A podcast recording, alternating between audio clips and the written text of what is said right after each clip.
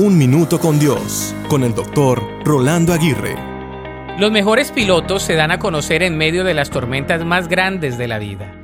Un veterano piloto y amigo mío me dijo, al comenzar mi carrera de piloto, entendí que cuando no había tormentas, todos deseábamos pilotear.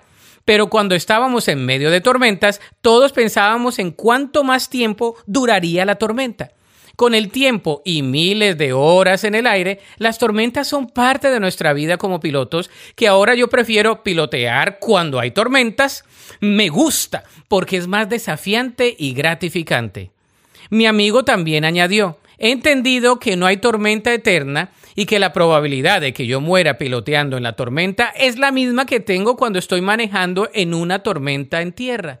De modo que paso por las tormentas como algo usual en la vida. En cierta instancia, todos somos pilotos en tormentas.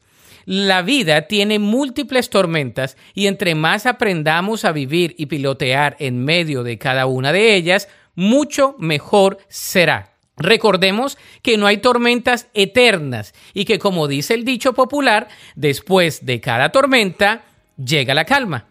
Pidámosle dirección, protección y sabiduría a Dios para atravesar cada una de nuestras tormentas. La Biblia dice en Mateo 5:45, pues Él da luz de su sol tanto a los malos como a los buenos y envía la lluvia sobre los justos y los injustos por igual. Para escuchar episodios anteriores, visita unminutocondios.org.